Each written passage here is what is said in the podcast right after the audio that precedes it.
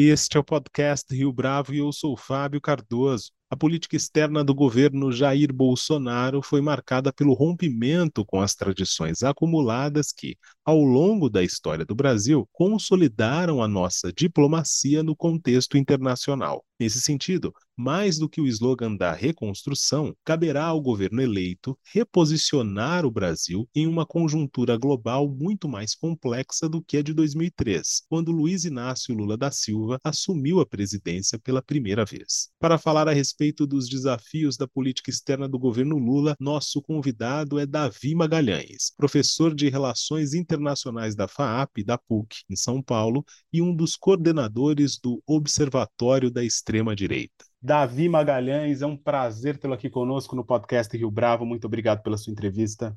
Eu que agradeço, Fábio. Satisfação conversar com você e com seus ouvintes. Davi, qual foi o legado do governo Bolsonaro no que se refere à política externa? Muito se falou ao longo desses quatro anos a respeito é, dos malfeitos na administração em geral, mas na política externa também tem muita opinião forte contra o governo Bolsonaro, principalmente na, no que se refere à chancelaria. Quais as evidências que a gente tem desse legado e qual é esse legado, no caso?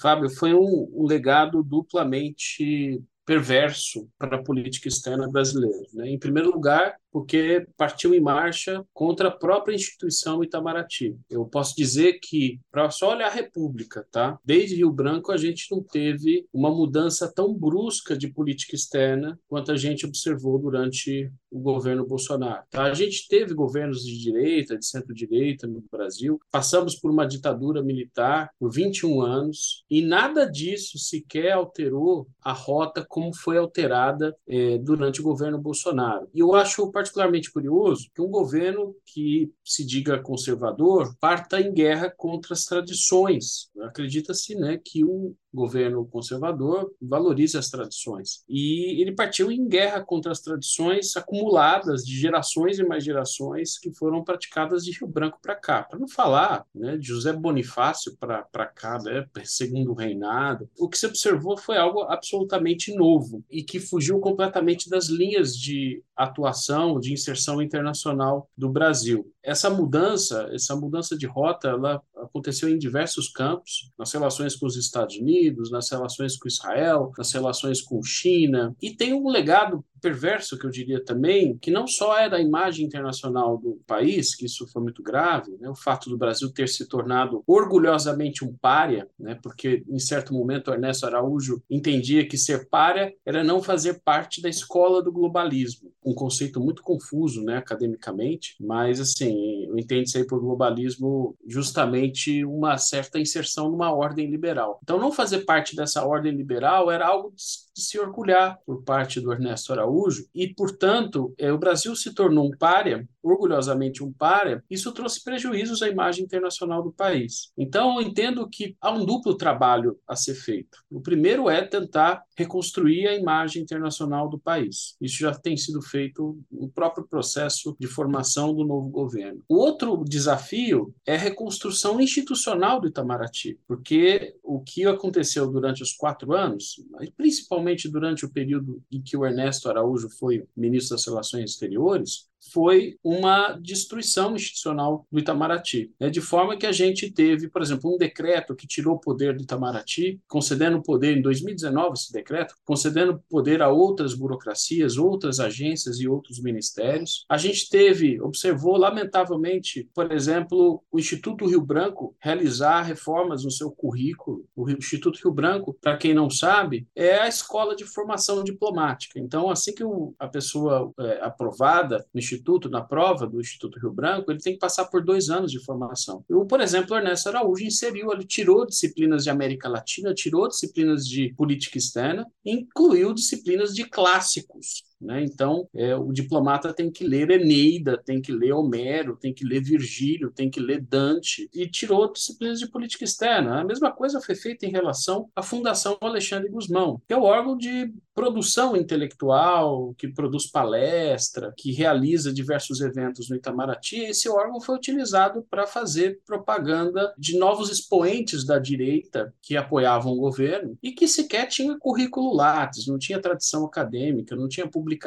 Então, a Fundação Alexandre Guzmão virou uma espécie de bunker ideológico antiglobalista. Diversos eventos aconteceram nesse sentido. E vai precisar haver uma, um reposicionamento de postos. Né? Isso acredito que a nova secretária-geral do Itamaraty já esteja realizando, porque tem diversos postos em que é, diplomatas que se entusiasmaram com a política externa antiglobalista do Ernesto Araújo, do, do governo Bolsonaro, eles acabaram levando à frente, empurrando essa política externa, externa nos diversos flancos aí do globo. Então é um duplo trabalho, é um trabalho de reconstrução institucional do Itamaraty e um trabalho, ao mesmo tempo, da própria de reconstrução da imagem internacional do, do país. São esses dois duplos desafios que são dois legados perversos deixados pelo governo Bolsonaro. Davi, como é que é a escolha do Mauro Vieira pelo recém-eleito Lula e articula essa necessidade de mudança, de reestruturação, como você destacou? Olha, eu vinha advogando por um nome que não fosse necessariamente do corpo diplomático e eu me explico. Eu entendo que desde o governo Dilma, o Itamaraty vem sofrendo, e sofrendo seja por falta de atuação ou por uma atuação desastrosa. Né? Quando ele decidiu ser protagonista, como foi durante alguns anos do governo Bolsonaro, ele atuou no sentido de, como eu disse agora há pouco, de transformar o país em um párea. Mas a gente pode dizer que ele passou por, por uma grande hibernação na transição Dilma-Temer, saindo em alguns momentos do radar do Palácio do Planalto, e depois, né, quando atuou, atuou de forma desastrosa. Então, eu entendia que seria o momento de uma figura política forte. Né? Em geral, o diplomata ele tem uma formação toda talhada para ter uma atuação low profile de bastidor. Né? E o Itamaraty, como qualquer outro ministério, ele precisa de orçamento, ele precisa de prestígio, ele precisa de influência no processo decisório e para isso, a gente precisa de uma figura política forte para reinserir o Itamaraty no radar do Palácio do Planalto, no radar do governo. Eu esperava uma figura que tivesse um perfil político mais forte, né, para poder chamar o Lula de lado e lutar pelas grandes questões que o Ministério precisa avançar durante esses próximos quatro anos. Né? E geralmente o diplomata ele não tem esse perfil, é um perfil geralmente técnico e, e geralmente mais apagado. Né? Então a gente teve importantes ministros das relações exteriores que não foram diplomatas. É, a gente teve o Celso Laffer, até por exemplo o Aloysio Nunes durante o governo Temer foi um bom ministro das relações exteriores. O momento não era propício, né? Era um momento de crise durante o governo, crise interna, né? Institucional institucional interna durante o governo Temer, mas a gente teve importantes ministros na história diplomática brasileira que não eram de carreira. E eu esperava né, que um ministro, de preferência uma mulher, fosse escolhida. Mas eu vejo de forma positiva o Mauro Vieira. Né? Ele foi um bom ministro durante o governo Dilma, um importante negociador. Ele conhece muito bem a casa, a casa de Rio Branco, como ele geralmente chama, né? que é o Itamaraty. Acompanhou de perto as diversas crises e eu entendo que é um nome interessante. Né? Eu acho que não seria ainda o ideal no meu, na minha visão, né? mas eu acho que ele atende os principais pré-requisitos para reconstruir institucionalmente o Itamaraty eu acho importante terem escolhido uma experiente diplomata para assumir a Secretaria-Geral do Itamaraty. E ele tem um know-how de negociações comerciais que vai ser muito importante para redinamizar a economia brasileira depois de tantos anos né, claudicantes no, no campo econômico. Então é importante negociador, é uma figura que estava perto é, do Partido dos Trabalhadores, do Celso Amorim, durante todo esse período de crise, e eu acho que é um nome bom, ainda que não seja, na minha visão, o ideal ou um nome bom. Há quem atribua, Davi, o êxito dos dois primeiros mandatos do governo Lula a uma conjuntura internacional absolutamente favorável, principalmente em relação ao boom das commodities na primeira década dos anos 2000. Agora, em 2022 ou de 2023 em diante, a previsão é que esse cenário não será tão de céu de brigadeiro a fatores internacionais que estão no radar. Você citou a importância do Mauro Vieira ter esse perfil de negociador. Como é que essa abordagem vai ser importante frente a esses desafios que estão postos aí? É, conflito Rússia e Ucrânia, temor de recessão global? Há um caminho para ser trilhado em relação a essas negociações, por exemplo? Fábio, eu acho que você tocou num aspecto chave. Eu vejo muitos analistas, às vezes, de forma nostálgica, entenderem e cometerem um equívoco de acreditar que o governo Lula 3 vai reeditar 2003 a 2010, né? Já passaram-se duas décadas entre 2003 e 2023. E um analista, eu entendo, Fábio, que tem que sempre olhar, isso está nas primeiras lições de análise de política externa, tem que olhar três níveis. O primeiro nível é o nível do sistema internacional, a ordem internacional. O segundo nível é o nível das burocracias que participam do processo decisório em política externa. E o terceiro nível, o tomador de decisões. Então, se a gente olhar para esses três níveis e comparar 2003 com 2023, a gente vai ver mudanças importantes que exigem adaptações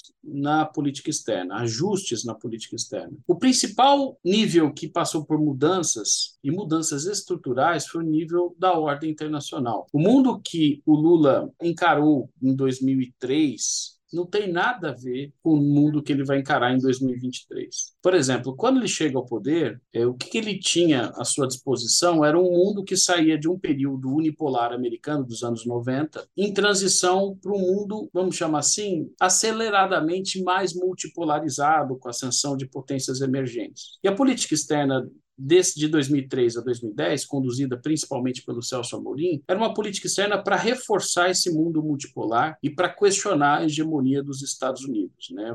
forçar essa passagem de uma ordem unipolar para uma ordem multipolar. Ora, a primeira coisa que a gente observa hoje no mundo é não mais um sistema que tende à multipolarização, mas um sistema crescentemente bipolar. Inclusive, o Lula disse recentemente que não quer fazer parte de uma guerra fria entre Estados Unidos e China, o que reforça, embora eu discorde da expressão Guerra Fria, mas reforça a ideia de um mundo bipolar. Um mundo bipolar que, se a gente pegar em 2003, o Brasil apostou todas as suas fichas na China. Isso trouxe em algum aspecto pontos positivos para o país, política e economicamente, mas trouxe pontos negativos. Né? O Brasil apostou numa relação em que, fundamentalmente, ele exportava commodities como soja e minério de ferro importava produtos de alto valor agregado da China. Hoje, isso já é uma avaliação por parte do próprio governo que isso trouxe problemas, né? o mais importante deles, uma reprimarização da economia, uma desindustrialização. Em agosto de 2022, durante a campanha, desse ano, durante a campanha do Lula, ele esteve na Fiesp, ele disse o seguinte, mais ou menos o seguinte, né? Ele falou assim, olha, acredita-se, é uma ilusão achar que o, o, a China está ocupando a Ásia, a África, né? E até a América Latina. Ele falou assim, não, a China está ocupando o Brasil, a China está tomando conta do Brasil. Ele fala isso depois de tomar conhecimento de uma série de produtos que o Brasil produzia que passaram a ser importados pela China, né? até produtos de proteção é, individual durante a pandemia, né?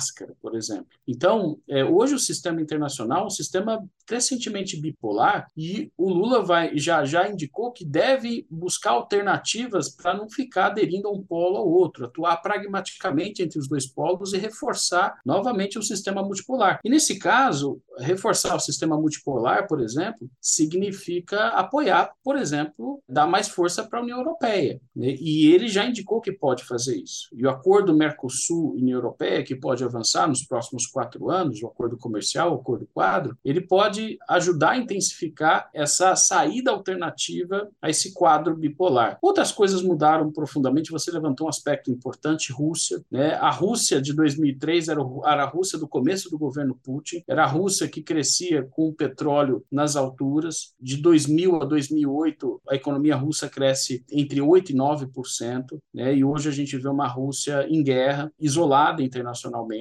Definitivamente a gente não está diante de uma realidade que é a realidade que a gente viu dos BRICS, né? das grandes coalizões sul-sul do governo Lula, BRICS, IBAs, de forma alguma. Né? O BRICS mesmo perde força já no governo Dilma. Né? Os países pertencentes ao BRICS, né, a, a não ser a China, é, eles crescem muito menos já na segunda década do novo milênio. Se a gente pega o Oriente Médio, Fábio, nossa, a diferença é muito grande. O, o Lula pegou um Oriente Médio relativamente estável. E o, o governo Dilma já pega um Oriente Médio conflagrado, o mundo árabe conflagrado com a Primavera Árabe. Né? Isso produziu transformações fundamentais né, nessa região. Né, o chamado mundo árabe, que foi um dos eixos importantes de inserção do Brasil durante o governo Lula. Hoje a gente tem, por exemplo, Israel, um governo é, ultradireitista, uma coalizão ultradireitista. E a gente tem, em relação à Palestina, um processo de ocupação que durante esses 20 anos se intensificou. Ou seja, a solução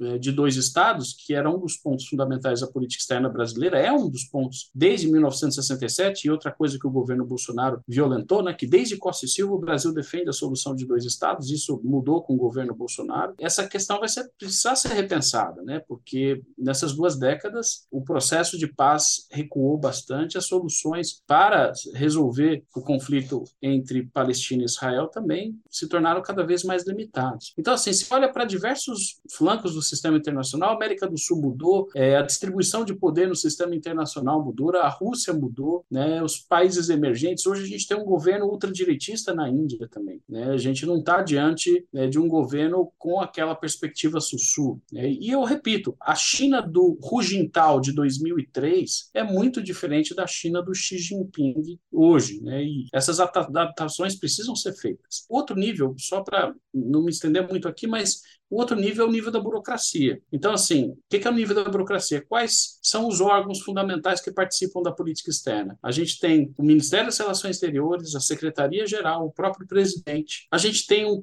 um, um, posto importante que é o assessor especial da presidência, que foi no passado ocupado pelo Marco Aurélio Garcia e, é, durante o governo Bolsonaro, pelo Felipe Martins. Era um cargo basicamente inexpressivo e que passou a ter uma importância muito grande durante o governo Lula. Né? E Dilma, também durante o governo Bolsonaro. Então, o assessor ele teve esse papel fundamental. Questiona-se quem será o assessor da presidência dessa vez. A gente não tem mais um Marco Aurélio Garcia e a gente tem uma coalizão governamental que é muito menos ideológica de esquerda, né, como era no passado, por conta dessa frente ampla que se formou. Então, se a gente olha a coalizão governamental que o Lula está montando, né, com uma equipe menos petista, vamos chamar assim, menos partidária e mais plural, e olha o mundo, a gente tem tudo a dizer que a gente não, não vai replicar a política externa de 2003 a 2010. Né? São muitas variáveis que mudaram de lá para cá, variáveis internacionais e variável doméstica, que torna a formulação da política externa muito diferente, né? e a inserção do brasileiro vai ser diferente, porque o mundo mudou e o governo mudou um dos pontos-chave dessa busca por inserção internacional mais decisiva entre 2003 e 2010 foi a busca por um assento permanente no Conselho de Segurança da ONU. Era quase uma flor de obsessão do primeiro e segundo mandatos do governo Lula. Como é que você avalia essa busca ou essa inserção internacional nesse momento? Você acredita que esse caminho institucional permanece sendo uma agenda importante para essa administração que vai assumir agora em janeiro? Ou esse é um ponto que também já deixou de ser tão relevante assim? Eu acho que deixou de ser relevante. A agenda que o governo brasileiro assumiu entre 2003 e 2010 era uma agenda que eles diziam de reformar os marcos de governança internacional. Era algo que vivia se repetindo pelo Celso Amorim, pelo Samuel Pinheiro Guimarães, que era o secretário-geral do Itamaraty, seja mudar a governança financeira do FMI, mudando o sistema de cotas. O Brasil lutou por alterar o sistema de cotas do Itamaraty para ter mais poder decisório na instituição. Passou também né, por questionar a governança de segurança internacional, denunciando com razão que o Conselho de Segurança teria congelado aquela realidade do pós-Segunda Guerra, né, com os vencedores da Segunda Guerra Mundial. E esse debate de reformar esses marcos institucionais multilaterais de governança foi muito forte entre 2004 até 2010. É, a crise de 2008 acabou abalando esses debates, mas ele foi muito forte até 2010. E a gente não vê mais um clima internacional para levar a cabo esse debate. Então, eu acredito que essa não deve ser, eu gostei da palavra que você utilizou, uma obsessão. De fato, era uma obsessão do governo Lula é, fazer essa reforma no Conselho de Segurança. Não é à toa que o Brasil participa de diversas iniciativas no sistema multilateral de segurança, como a MINUSTAH, no Haiti, como a Unifil no Líbano, são missões de paz, e se credenciar, para tentar se credenciar a ser um membro no Conselho de Segurança Permanente da ONU. Né? Então, eu não acredito que esse clima haja hoje. Ele citou no discurso que ele fez de vitória, ele chegou a citar que era importante voltar ao Conselho de Segurança da ONU. Eu achei essa citação bastante anacrônica. Não há um, um clima como havia no comecinho do século XXI de debate sobre reforma do Conselho de Segurança da ONU. Então, não acredito que esse seja um tema que vai ser prioridade na agenda diplomática brasileira, porque não é mais, não há sequer brecha ou abertura na ONU hoje para levar esse debate adiante. Davi, em relação à agenda ambiental que se tornou a grande questão dos últimos anos, como é que é, este Itamaraty, em fase de reestruturação, deve se posicionar frente a este tema? Eu acho que essa é a grande questão, Fábio. Talvez de mudança da agenda diplomática brasileira do Lula 1 e 2 para o Lula 3. Esse tema ele ocupava não uma, um aspecto central, mas um aspecto também não era marginal, mas era um aspecto intermediário, porque até por um ânimo da agenda internacional, os temas ambientais eles não tinham o protagonismo que têm hoje. Em primeiro lugar, hoje os temas ambientais são fundamentais, é só observar o papel que teve a COP, né, nesses últimos anos, e principalmente nesse último, né, o qual contou com a participação da Marina, da Simone Tebet e, obviamente, do Lula, ainda não empossado. Eu entendo que por duas razões, então, porque o tema ambiental ele ficou muito mais urgente de ser resolvido, enfrentado, e no caso brasileiro, porque durante os anos Bolsonaro, o que, que a gente viu foi é, a implementação de diversas posições negacionistas brasileiras. O negacionismo é, ocupou diversas dimensões na vida política brasileira, não só o científico, mas também o ambiental, que não deixa de ser científico, né, porque acreditava-se no governo Bolsonaro que era uma invenção, que havia uma indústria que construía toda a histeria em torno do aquecimento global. Por questões nacionais, ou seja, de reverter uma série de políticas que foram realizadas contra o meio ambiente durante esses quatro anos, e porque a agenda internacional elevou a um espaço de prioridade as questões climáticas e ambientais. E é por isso que eu entendo que deve haver, nesse novo governo, uma sinergia sem precedentes entre o Ministério do Meio Ambiente, que espero que seja ocupado pela Marina Silva, e Ministério das Relações Exteriores. É, uma agenda diplomática ambiental, ela urge, ela é fundamental para nessa tentativa, inclusive, de reconstruir a imagem internacional do Brasil. E eu concluo dizendo outra coisa: temas que não são ambientais, eles hoje são atravessados por temas ambientais. E eu pego como exemplo o acordo quadro que o Brasil estabeleceu, assinou no executivo, mas ainda pende de ratificação pelos legislativos, do acordo quadro Mercosul-União Europeia. Uma das razões que tem tornado esse acordo difícil de ser ratificado foram as diversas violações que o governo Bolsonaro Bolsonaro cometeu no âmbito ambiental, é, no âmbito do meio ambiente. Eu entendo que você zelar por uma imagem de um país que cuida do meio ambiente é fundamental também para a nossa vida econômica. E eu entendo que essa nova posição ambiental, ela deve facilitar o processo de ratificação desse acordo quadro com a União Europeia. E, inclusive, tem países que não estão ali muito preocupados com o meio ambiente, utilizam isso muito mais por pretexto, tem práticas antigas de protecionismo, você tira o argumento, tira o pretexto desses países. Tá? Então, eu entendo que hoje o meio ambiente atravessa questões que não são exatamente ambientais. E por isso que eu avalio que deva ser uma prioridade, sim, e que Ministério do Meio Ambiente e Ministério das Relações Exteriores devem andar de mãos dadas nesse próximo governo. Uma última pergunta, Davi. Mercosul, você citou o acordo com a União Europeia e o Mercosul, de certa maneira, ficou no retrovisor nesses últimos anos, também por uma questão de prioridade com relação aos Estados Unidos. Como é que o Brasil tem que se posicionar, ou deve se posicionar em relação aos seus vizinhos, tendo em vista um ambiente também que é diferente, né, em relação à primeira década dos anos 2000, quando o Lula assumiu pela primeira vez? Verdade, Fábio. Eu diria que das regiões que a gente falou há pouco, Ásia, Europa, é, a Europa passou por Brexit, né, passou por um processo de desintegração. Quando Lula assumiu em 2003, só se falava de integração europeia e hoje se fala de uma ultradireita europeia que é eurocética. Né? Então, de todas as regiões que a gente olha, a Oriente Médio, a China, Japão. Eu diria que a que menos mudou, mas mudou bastante ainda, mas que menos mudou foi a América do Sul, porque o que se fala hoje é de uma nova onda rosa, né? Que a onda rosa foi a chegada ao poder no comecinho do século XXI de diversos governos de esquerda. Né? Então, a gente tem ali é, uma conjuntura que eu diria econômica e política, ideológica, que é favorável à integração. E eu acredito que o governo brasileiro deva retomar alguns projetos de integração. Deve buscar revitalizar o Mercosul e eu acredito que deva tentar ressuscitar a Unasul, né, que foi um projeto